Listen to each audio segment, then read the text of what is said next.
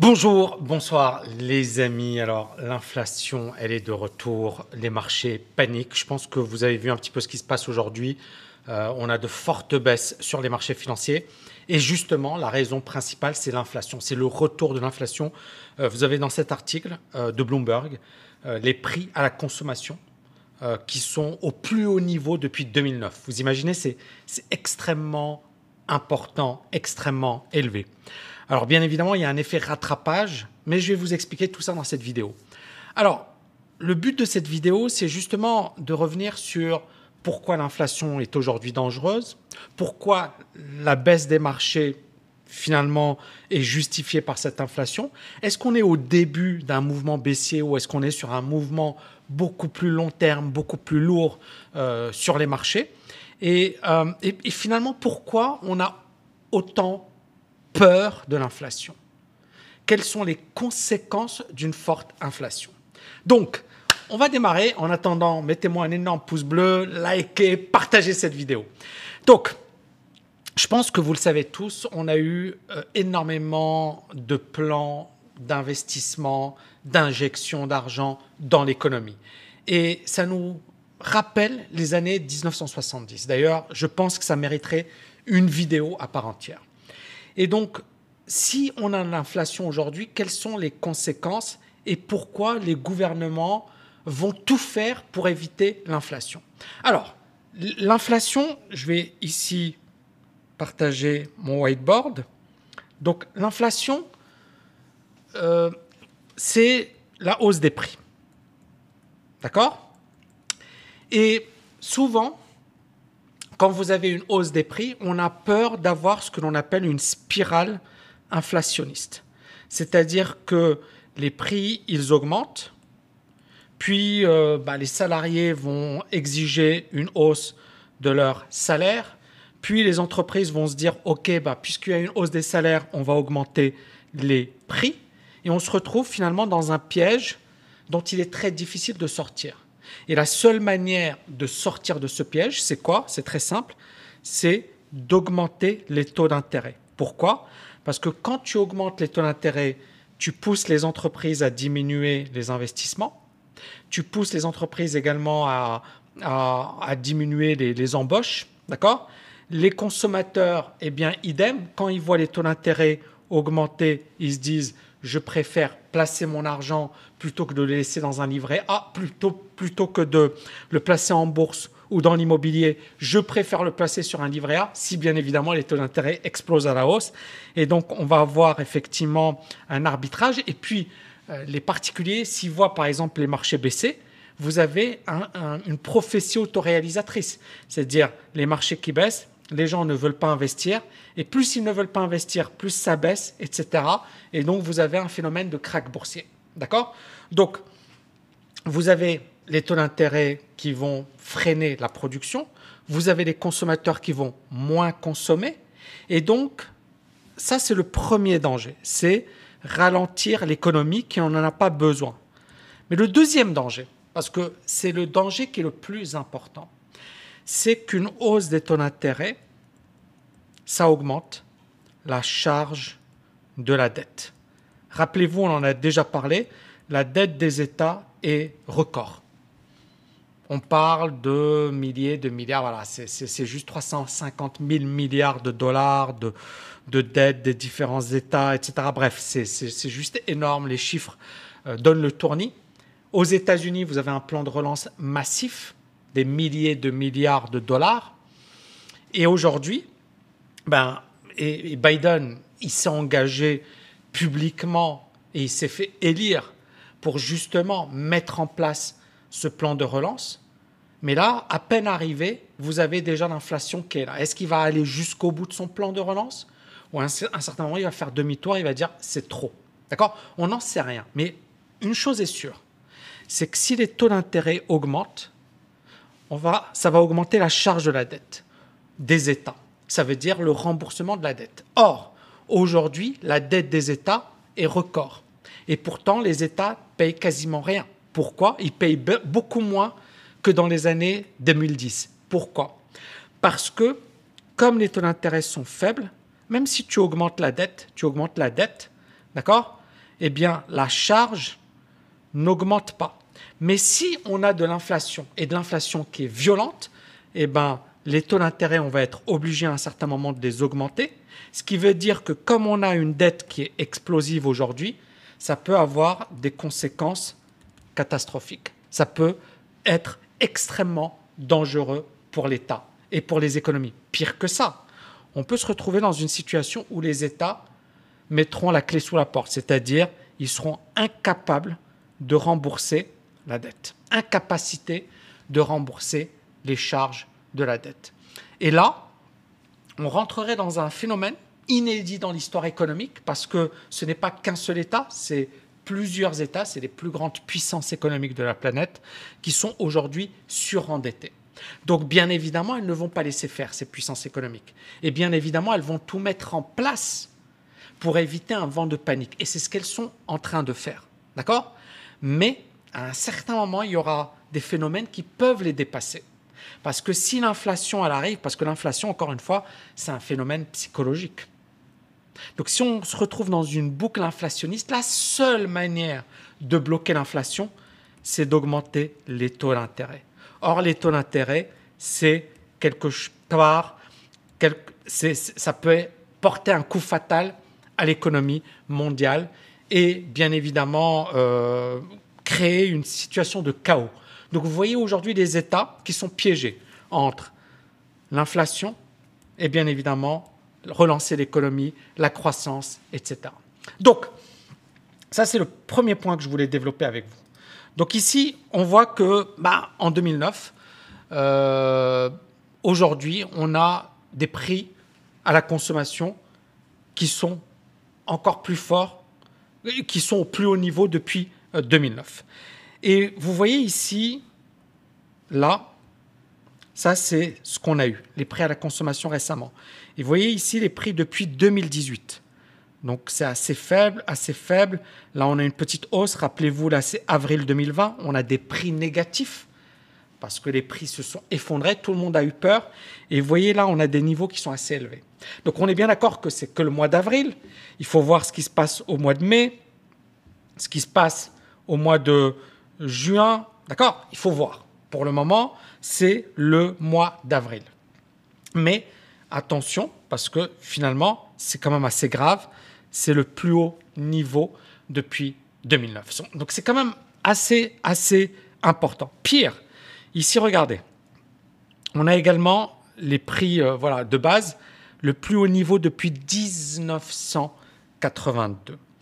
Et, euh, et quand on retire, donc excluding de volatile, donc quand on retire l'alimentaire et l'énergie, vous savez que le pétrole a fortement augmenté, les prêts à la consommation ont augmenté de 0,9% depuis mars, c'est-à-dire le plus haut niveau depuis 1982. C'est du jamais vu. Et rappelez-vous, 1982, qu'est-ce qui s'était passé?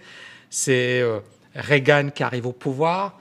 C'est également Paul Volcker à l'époque. Il augmente fortement les taux d'intérêt pour lutter contre l'inflation. Donc c'est assez grave hein, ce, qui, ce qui se passe aujourd'hui, c'est pas rien. C'est pour ça que les marchés sont en train de paniquer.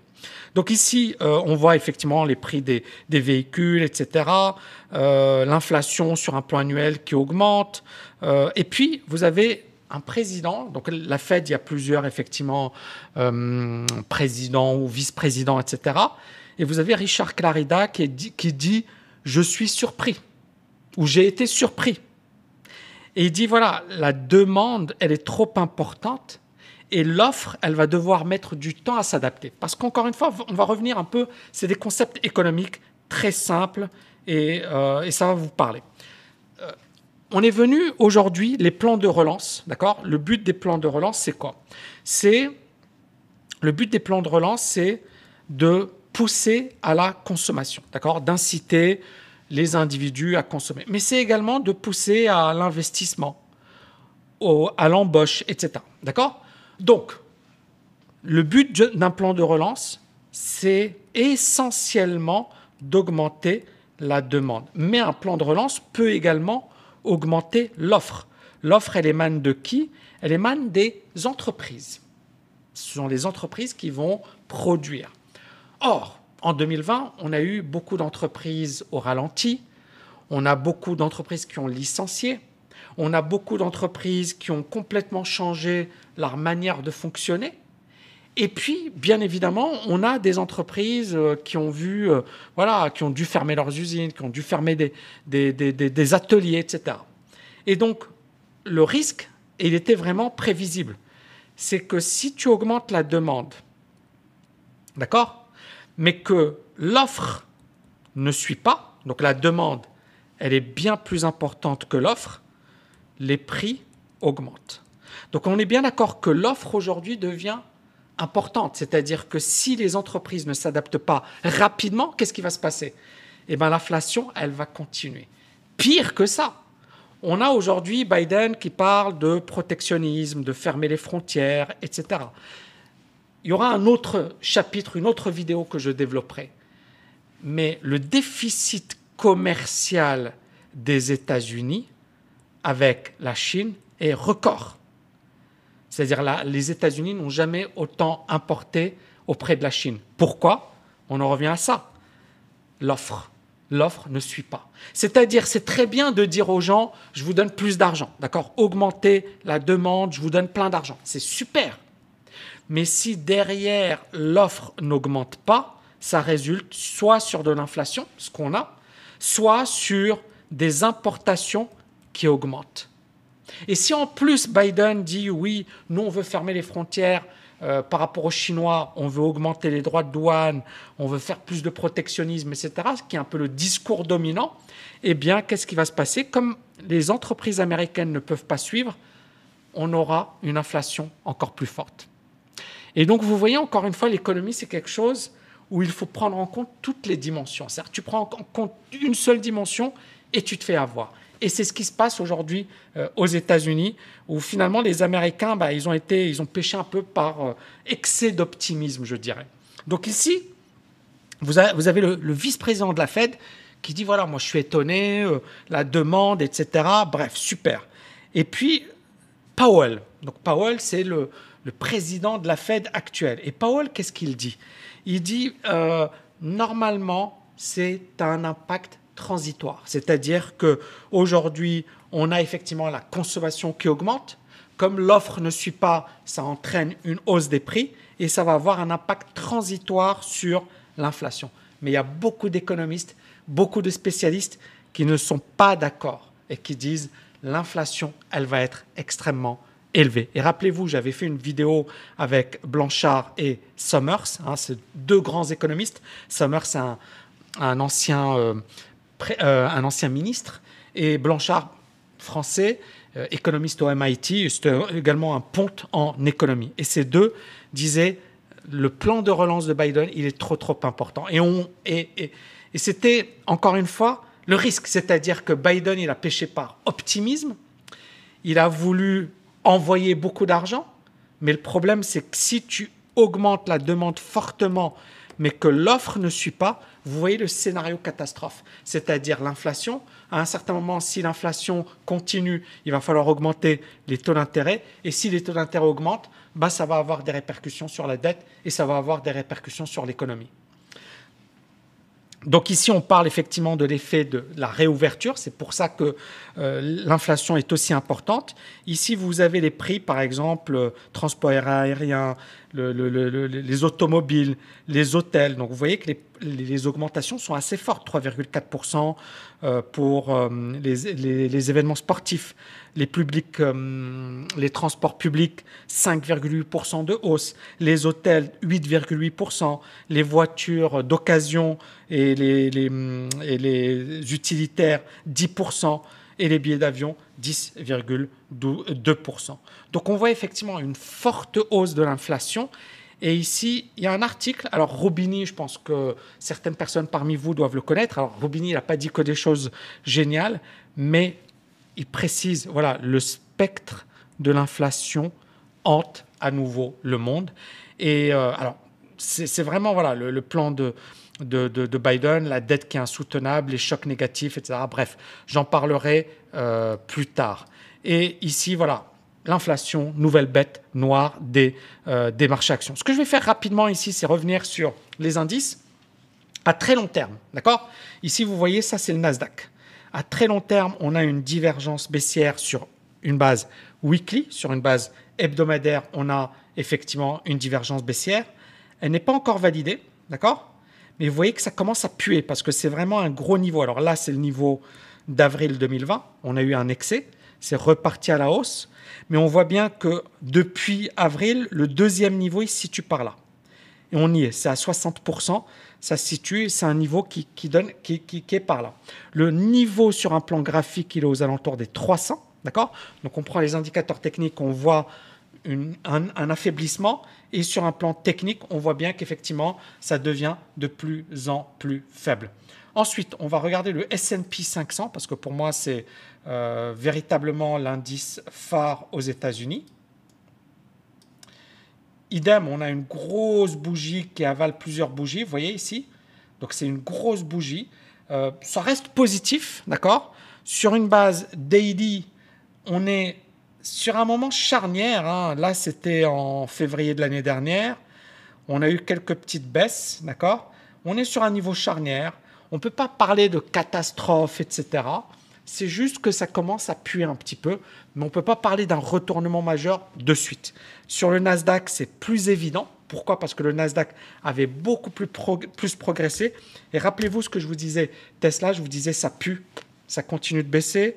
Vous avez beaucoup de valeurs, euh, Apple, ça baisse. Et vous voyez, ça n'a rien à voir avec la précédente période, hein, la période après Covid, où ces valeurs étaient vraiment les grands gagnants, hein, euh, les Apple, les Facebook, les euh, Amazon et compagnie. Et puis depuis euh, alors septembre, décembre, Tesla en l'occurrence, je pense que c'est voilà depuis, depuis le début de l'année. Hein.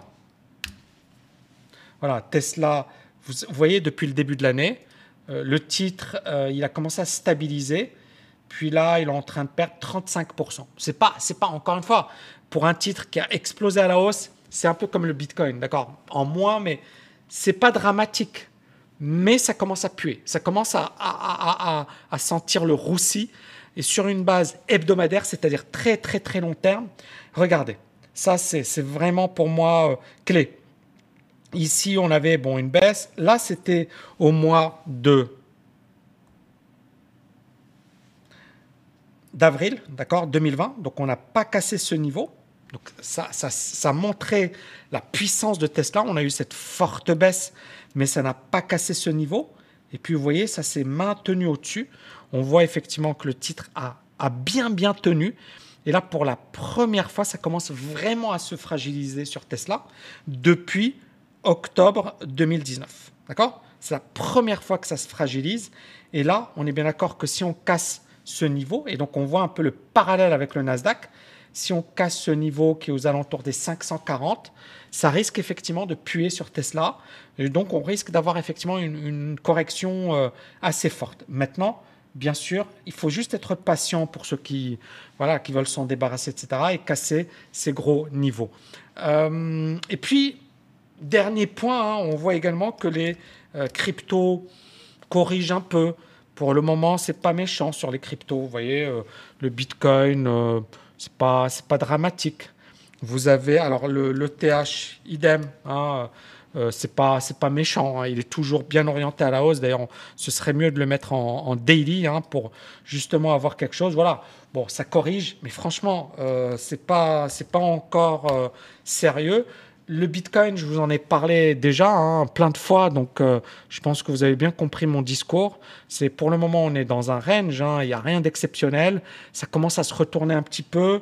Euh, on est en dessous effectivement de la zone de neutralité. Je vous avais dit ça, j'aime pas trop, d'accord? Parce que pour moi, c'est un signe plutôt négatif. Mais la cassure, elle va se faire là. C'est-à-dire le, vrai signal vendeur à long terme sur le Bitcoin, c'est en cassure des 43 500. Pour le moment, non. Et puis on a euh, voilà la monnaie qui a eu euh, un succès phénoménal et qui commence à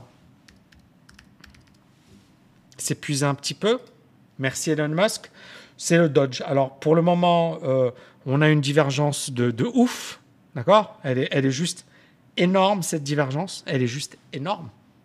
Euh, une divergence, c'est quoi? Juste, c'est vraiment un concept que moi, je considère comme un concept extrêmement puissant en analyse technique. Vous savez, vous avez un marché, généralement, il va progresser. D'accord? Et, à chaque fois qu'il va progresser, il va créer ce que l'on appelle une impulsion. Donc impulsion haussière, impulsion, impulsion. D'accord? Et là, vous avez ces mouvements contre la tendance qui sont des mouvements de correction. D'accord? Donc on est bien d'accord. Vous avez impulsion, c'est un mouvement puissant, et correction, c'est un mouvement qui corrige finalement le mouvement en cours. Et lorsque les impulsions, d'accord? Lorsque les impulsions deviennent moins fortes, qu'est-ce que ça veut dire? Ça veut dire qu'on a un affaiblissement de la tendance en cours. C'est-à-dire que si vous avez voilà, un mouvement qui fait ça, ça monte, ça monte fortement, puis là ça monte mais beaucoup moins fortement. Ça veut dire quoi? Ça veut dire qu'il y a beaucoup moins d'énergie à la hausse. D'accord? Il y a beaucoup moins de carburant. Ça ne veut pas dire que le marché va se retourner. Ça veut dire juste qu'on est en phase d'épuisement. Or, un mouvement, pour qu'il tienne la route, il faut qu'il y ait de la puissance. Parce que si à un certain moment ça se retourne, qu'est-ce qui se passe? Tous les gens qui ont acheté par là, ils vont commencer à prendre leurs bénéfices. Et puis les retardataires, ils vont voir le marché se retourner et ils vont à un certain moment essayer de déboucler leur position. Et puis, plus personne ne va vouloir l'acheter et ça va créer un, phénomène de panique, autrement dit, un crack. Et vous allez étudier euh, les principaux indices boursiers et vous verrez que sur un plan historique, à chaque fois qu'il y a un retournement majeur, on a un épuisement. C'est-à-dire que ça monte, ça monte, ça monte, et à un certain moment, ça commence à s'épuiser. Et c'est à ce moment-là bien précis que vous avez un retournement majeur. Et là, sur le Dodge, eh ben, c'est assez clair, hein, c'est-à-dire on est vous voyez, on, on, avait une impulsion assez puissante, impulsion assez puissante, et vous voyez le dernier mouvement de hausse, il est beaucoup moins fort. Et donc, c'est pour ça qu'on parle de divergence baissière. Mais cette divergence baissière, elle ne sera validée qu'en cassure de ce que j'appelle la zone de neutralité, c'est-à-dire une zone neutre. Et quand ça casse, ça veut dire quoi? Ça veut dire que la psychologie est en train de changer de camp. Euh, sur les marchés financiers, vous avez un combat entre ce que l'on appelle les boules, c'est-à-dire les haussiers, versus les bears. D'accord? Les boules, les gens qui considèrent que le marché est extrêmement puissant, extrêmement haussier, et les bears, les ours qui sont en hibernation, qui disent le marché est vendeur. Et donc, à un certain moment, à chaque fois, il va y avoir un combat. Et donc, quand par exemple, vous avez un marché qui corrige et qui repart à la hausse, ça veut dire que les boules mènent la danse. Par contre, si un marché corrige et puis dessine un plus haut qui est plus faible et repart à la baisse, ça veut dire tout simplement que les bears dominent, donc les baissiers dominent. Et donc ici, clairement, on est dans une situation où les baissiers ne dominent pas encore, mais si jamais on a le marché ou l'indicateur qui casse cette zone de neutralité, on voit ici la divergence, elle est claire, elle est évidente. On voit un marché qui s'essouffle par là. Si ça casse, on risque d'avoir un mouvement de panique et bien évidemment une forte baisse qui suivra. Maintenant, encore une fois, beaucoup de, personnes font l'erreur d'anticiper un retournement. Et pour moi, c'est une erreur parce que il faut attendre le signal. Alors oui, tu vas rater un peu du mouvement. Oui, tu vas pas rentrer tout en haut. Tu vas pas. C'est comme, par exemple, euh, je sais pas moi. Allez, on va parler du, Bitcoin, d'accord?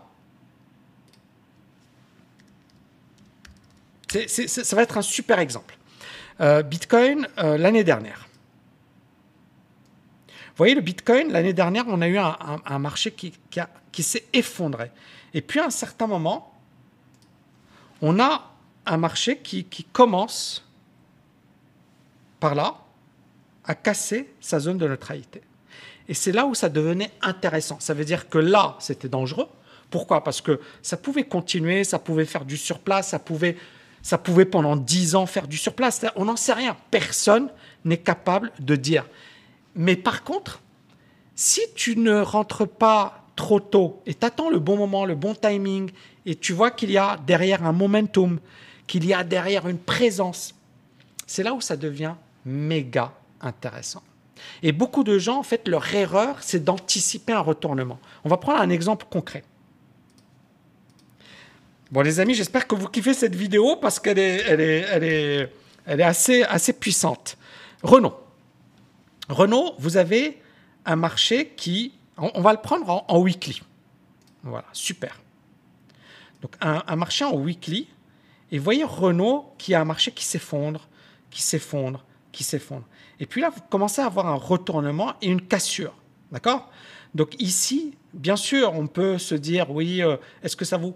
Mais il y a beaucoup de gens qui viennent, qui commencent à acheter par là, qui achètent par là. Et puis en fait, ces personnes sont justement euh, les personnes qui achètent par là, qui achètent par là, ben, elles sont bloquées. Et au lieu d'acheter finalement, d'attendre le meilleur moment, elles achètent en anticipation. À 67, on n'y est toujours pas. Et ces personnes qui ont acheté en 2019 ou qui ont acheté en 2018, euh, vous voyez les personnes qui ont acheté par là 104, elles sont toujours perdantes. Le titre aujourd'hui euh, vaut 32. Donc ces personnes perdent toujours 70% de leur investissement. Alors que si ces personnes, finalement, elles attendent le, meilleur moment, etc., elles peuvent effectivement se faire euh, avoir une, une, meilleure opportunité et avoir un meilleur prix.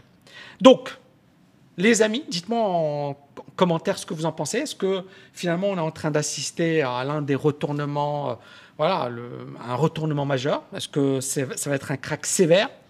Est-ce que le marché est juste en train de consolider? Il joue à se faire peur avant de se reprendre à la hausse? Euh, Comme je vous l'ai dit, moi sur le S&P, j'ai pas encore de signaux négatifs à long terme.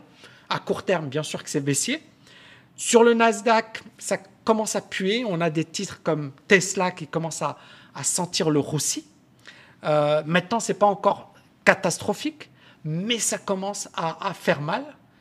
Et donc, qu'est-ce que vous en pensez? Est-ce que le crack, c'est maintenant? Est-ce que c'est trop tôt? Est-ce que l'inflation, elle va vraiment, vraiment se reprendre?